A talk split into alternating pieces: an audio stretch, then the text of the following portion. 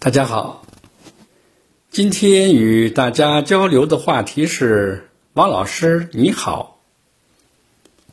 与妻子到益友超市购物，结账时人特别多，队排的长长的。在我们前边有一位约五十来岁的女士，她看了我一眼。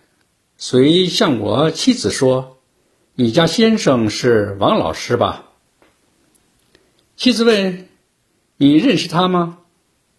他说：“我在省图听过他的两次讲课，一次是讲传统文化与身心健康，还有一次是讲礼仪课。”这时呢，我接过话来说：“是的。”他说。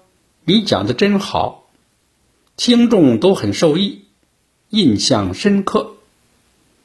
还想听你讲，你的阅历丰富，经过了多层次的工作岗位历练，又有传统文化的修养，所以讲课很接地气。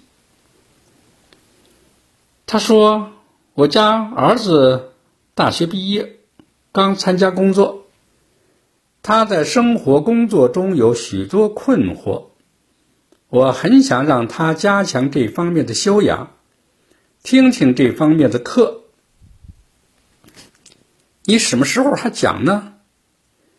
我说谢谢你们喜欢我的课，还有机会吧。聊到这里呢，他的账也结完了，他诚恳的、乐呵呵的。给我打招呼，说：“王老师再见。”说完这句话的时候呢，他又转身问我：“王老师，你出书了吗？”我说：“出了。”他说：“那我关注一下。”听了他的一席话，我感到很欣慰。欣慰的是，我能为大家做一些有益的事情。同时，也为我现在的新的称谓“王老师”，尽管我有些不敢当。